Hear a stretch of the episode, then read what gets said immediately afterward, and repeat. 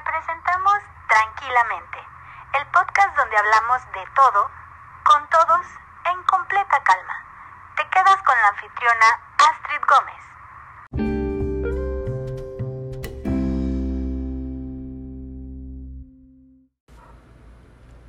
Hola, ¿qué tal amigos? Ya estamos aquí tranquilamente el día de hoy con un episodio más de este podcast. En esta ocasión charlaremos del dolor crónico y el duelo, nuestro episodio Dolus.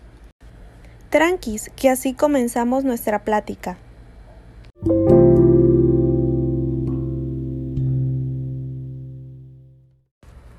Hay una relación muy estrecha entre el dolor y el duelo desde una perspectiva etimológica. Ambas palabras significan dolor. En español se usa el término dolor para relacionarlo con experiencias fisiológicas y el término duelo para relacionarlo con experiencias emocionales. Con esta premisa, el propósito de este episodio es platicar sobre las relaciones entre estos dos temas, el dolor crónico y el duelo, con la intención de entender cómo ambas experiencias interactúan, más allá de la afirmación intuitiva de que existe una relación.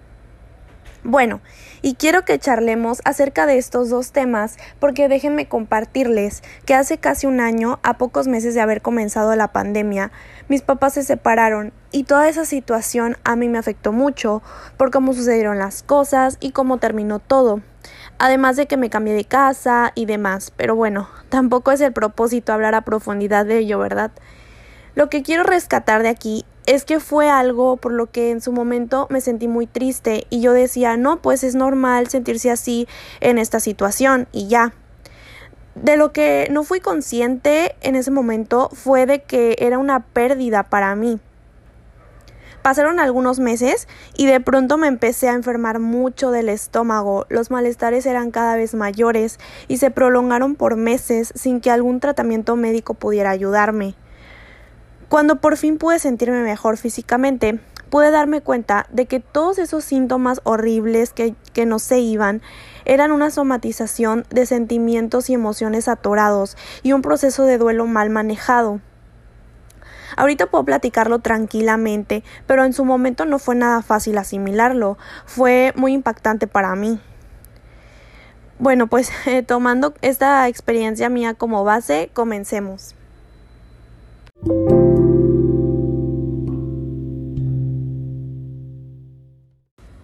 Desde una perspectiva médica, el dolor se clasifica en dos tipos, agudo y crónico.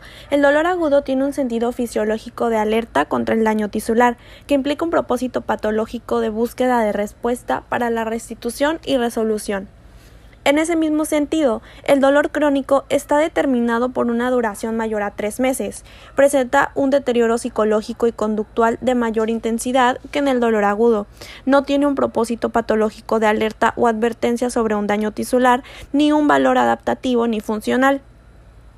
Se expresa como un sufrimiento mixto que implica la coexistencia de un dolor físico y un dolor emocional. Desde la perspectiva del sufrimiento, expresa algo más que el dolor físico y se relaciona con experiencias existenciales como lo es el proceso de duelo que sucede como producto de una pérdida de un ser querido, de un trabajo o de cualquier otra circunstancia significativa para una persona. Si nos remitimos a la fisiología de Guyton, el dolor es un mecanismo protector de la corporalidad. Sucede siempre que un tejido padece una lesión impulsa al individuo a reaccionar de una manera refleja para suprimir o evitar el estímulo que lo origina. En este sentido, el dolor funciona como una alarma útil y funcional que está al servicio de una reacción protectora del organismo y permite la detección, localización e identificación de eventos o procesos que pueden generar daño en el organismo. Por esta razón, se cree que la ausencia del dolor o su silencio pueden conducir a una carencia de reactividad corporal con consecuencias fatales. Hablando específicamente del dolor crónico, como experiencia subjetiva tiene un sustrato claramente fisiológico, pero se alimenta de un contexto que forma parte de una experiencia vital se caracteriza por ser un dolor que no tiene un claro propósito fisiológico ni un valor adaptativo o funcional, pero que genera una serie de trastornos psicológicos y conductuales. Como podemos imaginarnos, la vida con dolor crónico promueve una reestructuración existencial con reaprendizajes, adaptaciones y algún grado de discapacidad que implican un inevitable duelo. Esto se manifiesta en un sentimiento de fragmentación corporal, visible como descontrol de alguna parte del cuerpo. El duelo en sí mismo, como experiencia emocional de dolor, puede ser origen o una compatibilidad para la expresión de un dolor crónico. Como consecuencia, genera experiencias binarias de desespero y esperanza, un vacío en la comprensión misma como fenómeno doloroso que no se apoya en una explicación aceptable. Esto nos puede llevar a cuestionarnos lo siguiente. ¿Es posible pensar en una relación circular entre ambos? ¿El dolor crónico genera un duelo y el duelo genera dolor crónico? Bueno, pues responder a estas preguntas requiere, en principio, considerar que si bien el dolor agudo es una respuesta a un estímulo nocivo, el crónico carece de un claro estímulo externo. No obstante, quien los padece reconoce y vive ambos dolores, el agudo y el crónico, como una amenaza a la integridad del cuerpo. Por ello, no es infrecuente que los pacientes con un dolor crónico se resistan a pensar que la mente, las emociones o la psique estén involucradas en su manifestación como una petición de ayuda, una forma de agresión, un sentimiento de culpa o la inadaptación a una pérdida.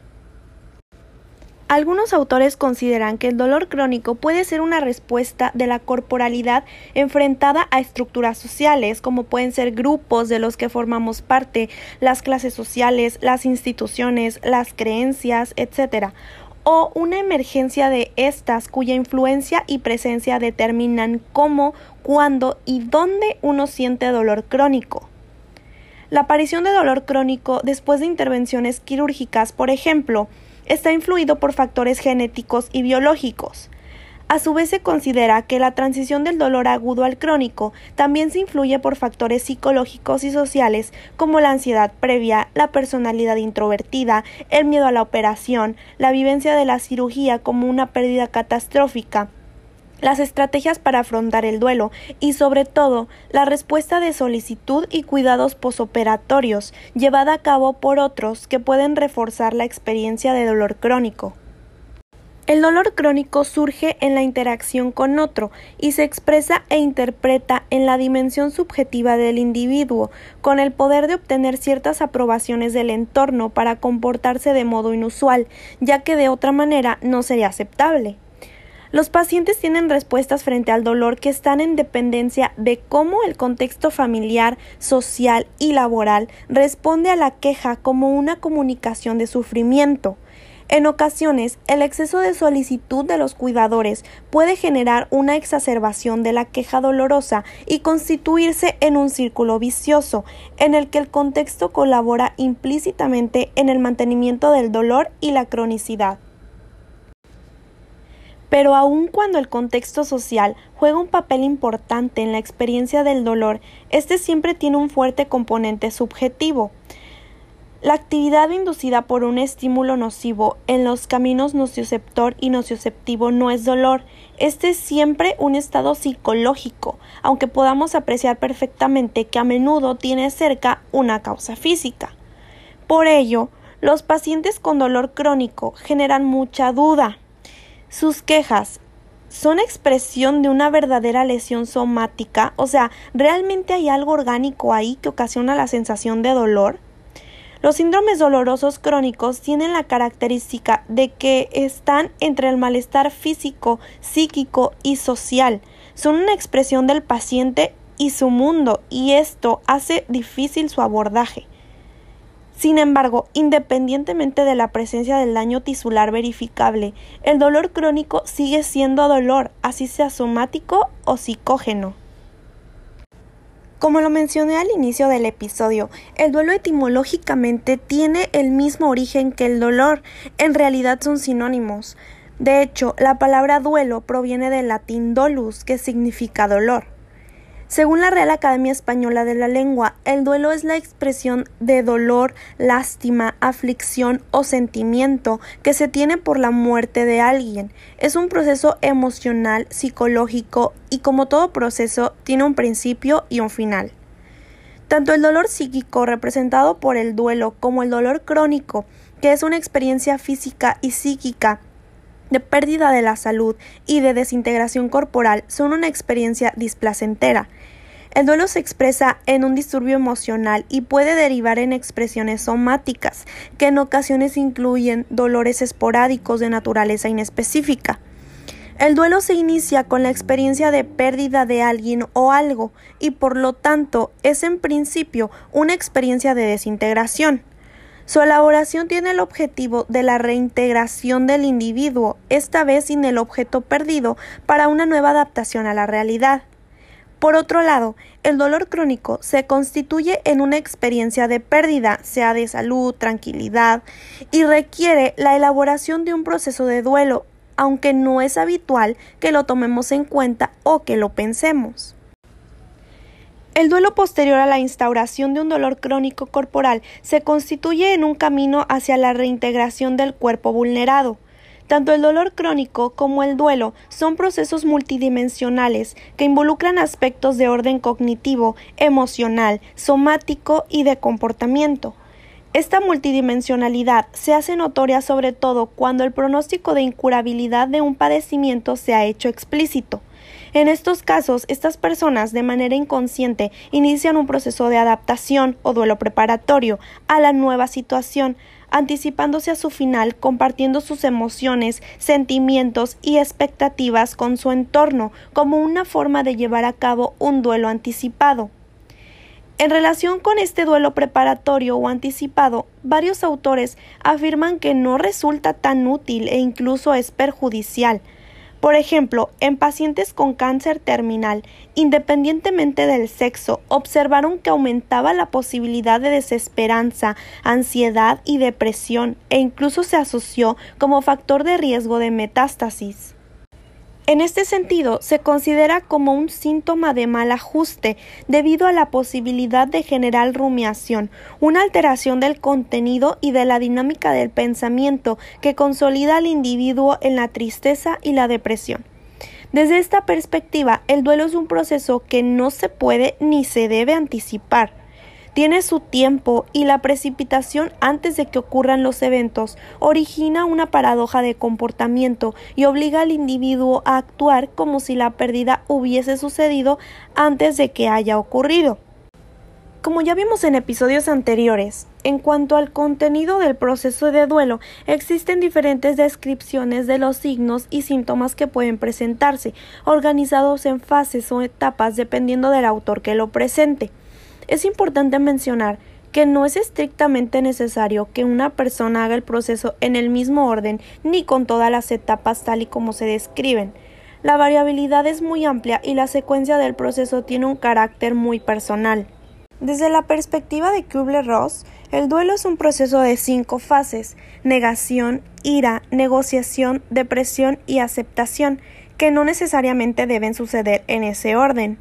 A pesar de ello, en algún momento se vivirán estas fases. El duelo no siempre tiene un curso esperado. Puede suceder que se convierta en un proceso patológico, que Parkes clasifica en tres tipos. Síndrome de pérdida inesperada, en el que la etapa de obnubilación es muy larga y duradera, generalmente cuando ocurre la muerte de un hijo.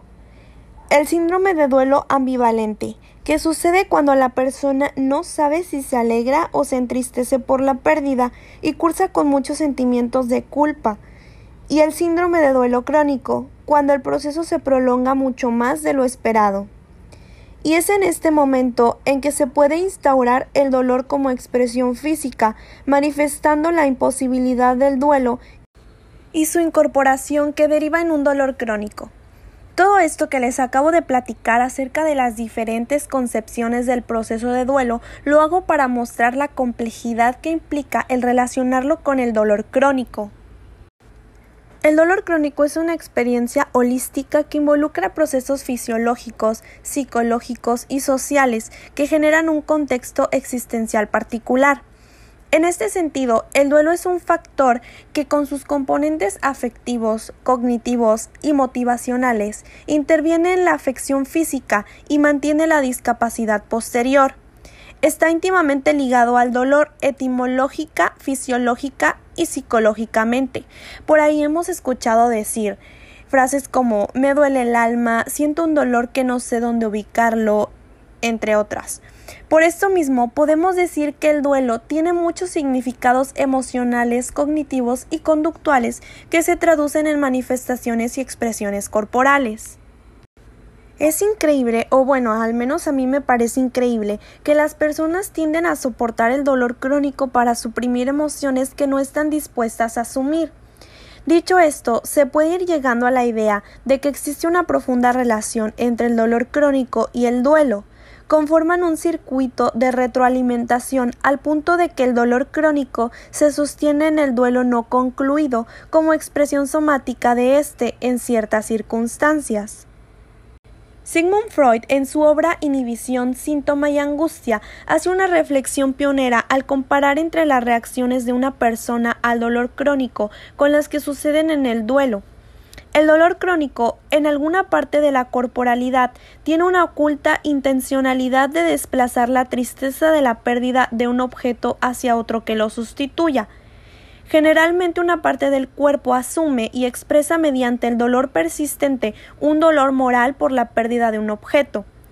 Este dolor de la pérdida establecido en el cuerpo se torna una experiencia vívida, intensa, que motiva la atención de los otros. De esta forma, el dolor se cronifica en la medida que el duelo no sea comprendido y resuelto, lo cual, una vez logrado, podrá transformar el dolor crónico en un dolor moral consciente. El dolor en el cuerpo de una persona representa la nostalgia inconsciente de un objeto amado y perdido, pero del que el paciente no puede o no quiere desprenderse. El paciente tiene un dolor, su cuerpo le duele. El dolor posee al paciente y al mismo tiempo el paciente posee un dolor. A veces es sorprendente en la práctica cotidiana observar cómo el paciente ha aprendido a vivir con su dolor crónico hasta el punto de que algunas prácticas terapéuticas demasiado enérgicas de liberarle de él terminan por la aparición de efectos secundarios. El dolor crónico está incorporado, invadiendo la vida, apropiándose de la existencia adquiere una multifuncionalidad en el paciente, le facilita pedir ayuda, tener una atención del entorno y entrar en contacto con su culpa consciente o inconsciente y lograr una cierta tranquilidad para no enfrentarse a sí mismo y sus conflictos. Conecta al individuo con la posibilidad de desarrollar cierta capacidad de sufrimiento compensatorio frente a la pérdida, lo cual podríamos verlo como una sutil actitud masoquista. Ante la pérdida y los sentimientos de culpa, necesita tener la posibilidad de resarcir el dolor de la pérdida con un blanco al que dirigir su frustración, su agresión y nada mejor que el propio cuerpo. Bajo esta visión, el duelo convoca un carácter relacional, por lo tanto social, que se expresa en variabilidades individuales y contribuye a la construcción del dolor crónico como expresión corporal de una imposibilidad existencial ante la pérdida de un objeto amado u otra dimensión trascendental para la vida de un individuo, como puede ser la pérdida de la salud. La experiencia del dolor crónico no es fácil de simbolizar y expresar. De aquello de lo que no podemos hablar es mejor callarse, y en el caso del dolor crónico es difícil que las palabras lo contengan. Cuando el dolor crónico se impone, el discurso lingüístico se silencia. El dolor crónico recuerda la naturaleza finita de quien lo padece, lo introduce en la soledad más profunda, puesto que no hay manera de compartirlo. Esto lo asemeja al duelo, es de difícil expresión. El dolor crónico como experiencia fisiológica genera un sentimiento de pérdida parcial y por lo tanto el proceso de duelo es menos obvio y evidente, cosa que limita los apoyos. Ni el paciente ni los otros parecen ser muy conscientes de las pérdidas derivadas de un dolor crónico. Sin embargo, para algunos autores, los dolores crónicos hieren la conciencia, incursionan en la identidad y la ponen en crisis, incorporando una pérdida de la autoestima, una falta de esperanza y sobre todo una agresión hacia el entorno que es expresada por el dolor crónico. Es una experiencia de pérdida que no se ha podido construir conceptualmente y para la cual no parece haberse encontrado la expresión simbólica capaz de contenerla. Hasta este punto, lo que no es claro es si el duelo puede estar involucrado en el origen, en el mantenimiento o exacerbación del dolor crónico. En investigaciones que se han hecho, se ha encontrado que el duelo por pérdida de un ser querido y el duelo por dolor crónico tienen aspectos que comparten y se superponen. Por una parte, en el duelo por pérdida y en el duelo por dolor crónico se inicia un proceso de reaprendizaje del mundo y de adaptación, independientemente de cualquiera de las dos circunstancias. Además, ambas situaciones comparten también sentimientos de dificultades de control existencial y reducción en la predecibilidad de la vida. Ello se acompaña de disminución de la esperanza, bienestar y habilidades para hacer frente a la vida.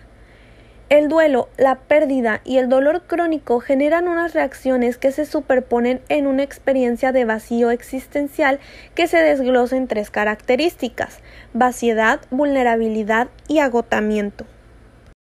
Existe una correspondencia entre el duelo y el dolor crónico. Años después de la experiencia de la pérdida, el duelo no resuelto se expresa en forma de visiones, angustia, culpa y con mucha frecuencia alguna forma de dolor somático, generalmente de carácter crónico. Por otra parte, las emociones positivas tienen un efecto de mejora en las condiciones de salud, la capacidad de enfrentarse a la vida, las actividades sociales e incluso en la evolución y mejora del dolor crónico. La elaboración del duelo es un proceso de reconstrucción de emociones positivas que favorece la respuesta de mejora ante el dolor crónico y no elaborar el duelo nos coloca en un contexto de emociones negativas que empeora obviamente la respuesta ante el dolor crónico.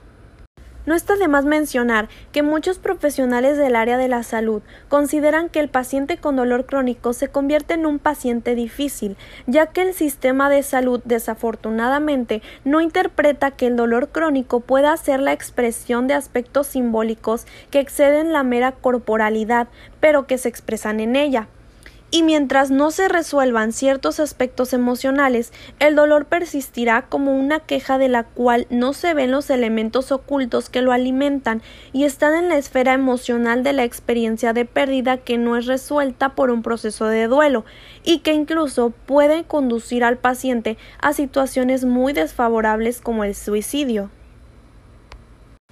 Las consultas a las que acuden los pacientes con dolor crónico convocan a personas con duelos no resueltos, acumulados a lo largo de la vida y en estado de hibernación. Por ello, el abordaje terapéutico se torna redundante y la persona que lo padece esquiva y evita afrontar las pérdidas dolorosas del pasado. Las vive de una manera intensamente culpabilizadora y punitiva. Por ello tolera con más facilidad el dolor físico que el dolor psíquico, y en este contexto el dolor crónico es un excelente escudo frente al duelo. El dolor crónico entonces nos habla de que algo anda mal, no solo en el cuerpo de la persona, sino también en la existencia. Por lo tanto, es una alarma compleja y tiene una gran utilidad para orientar los esfuerzos no solo hacia el cuerpo del paciente, sino que también a su contexto existencial. De no ser así, los abordajes terapéuticos, farmacológicos o de cualquier tipo fracasarán. Sabemos que el dolor crónico es un llamado de atención sobre un sufrimiento crónico, por lo general oculto para el paciente. Una lumbalgia, cefalea o cualquier otra patología son sutiles expresiones de un dolor de vivir y la muestra de una dificultad para vivir de otra manera, de tolerar el sufrimiento psíquico, de soportar las limitaciones, los fracasos, las frustraciones y sus propios duelos. Un estudio que se realizó para relacionar el dolor crónico con el estrés postraumático sostiene que el trauma psicológico genera una mayor vulnerabilidad, Así, traumas asociados con violencia sexual como violación, humillación o insultos obscenos acumulados generan dolor abdominal, jaquecas, dolor al orinar y dolor renal, tanto a varones como a mujeres.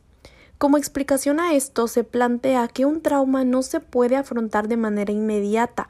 Por ello, la intensa activación emocional que genera actúa internamente y no puede ser transformada en acciones que faciliten el afrontamiento y su resolución, lo que genera una implosión emocional. Esto conduce a sentimientos de culpa y depresión que finalmente se derivan hacia diferentes procesos de dolor crónico.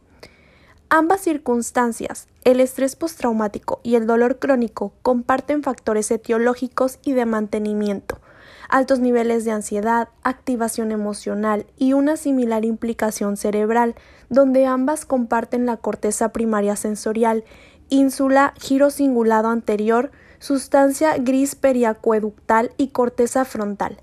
Comparten áreas sensoriales, afectivas y cognitivas.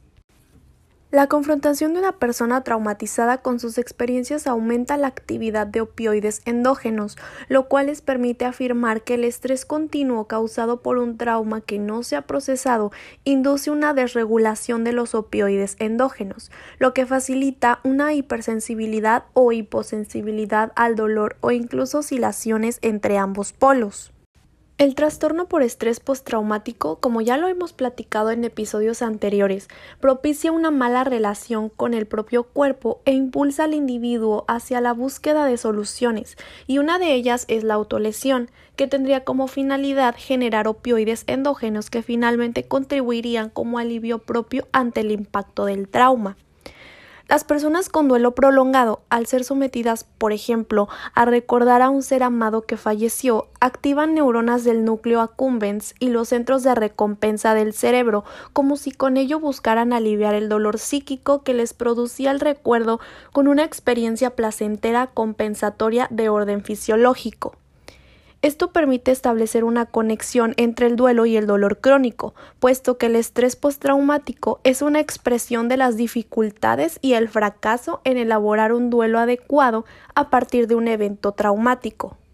El dolor crónico en gran medida aparta la atención y la concentración del individuo de otros traumatismos psíquicos impensables e intolerables para la conciencia, como pueden ser el abandono, la separación amorosa, la pérdida de identidad, la pérdida de la integridad física y otras. En cierto sentido, algunos componentes del dolor crónico podrían interpretarse como sustitutos del proceso de duelo ante la pérdida. Por ejemplo, que un paciente presente jaquecas como un sustituto del duelo por la muerte de la esposa ante las dificultades para poder simbolizar su experiencia de pérdida. Por otra parte, el dolor crónico también se vive como una experiencia de pérdida y una circunstancia negativa que genera cambios de largo plazo cognitivos, relacionales y de entorno social. Algunos autores sostienen que el dolor crónico se constituye en una experiencia de pérdida secundaria. Es un evento traumático en sí mismo que se perpetúa en forma de consecuencias como la depresión y la incapacidad para el afrontamiento de los problemas. Podemos inferir de ello una relación entre el dolor crónico y el duelo, puesto que la depresión en gran medida es un fracaso de algún tipo de duelo. Las personas que padecen un duelo prolongado necesitan tener contacto con pensamientos que generen un aumento de sus experiencias de dolor psíquico y pérdida como una forma de confrontar estas vivencias para ser capaces de afrontar la vida. Paradójicamente, esto aumenta el círculo vicioso del duelo, y la pregunta en este punto es si en algún momento del proceso del duelo prolongado el dolor psíquico ante el fracaso de la resolución del proceso es sustituido por un dolor físico cronificado que consolidaría el fracaso del duelo, pero que en cierto modo lograría un nivel disminuido de adaptación en la forma de las discapacidades que puede generar. Ya para finalizar, con lo que a mí me gustaría que se quedaran después de haber escuchado este podcast es el duelo y el dolor crónico están relacionados con un nivel simbólico en el lenguaje. Ambos conceptos tienen un origen etimológico común.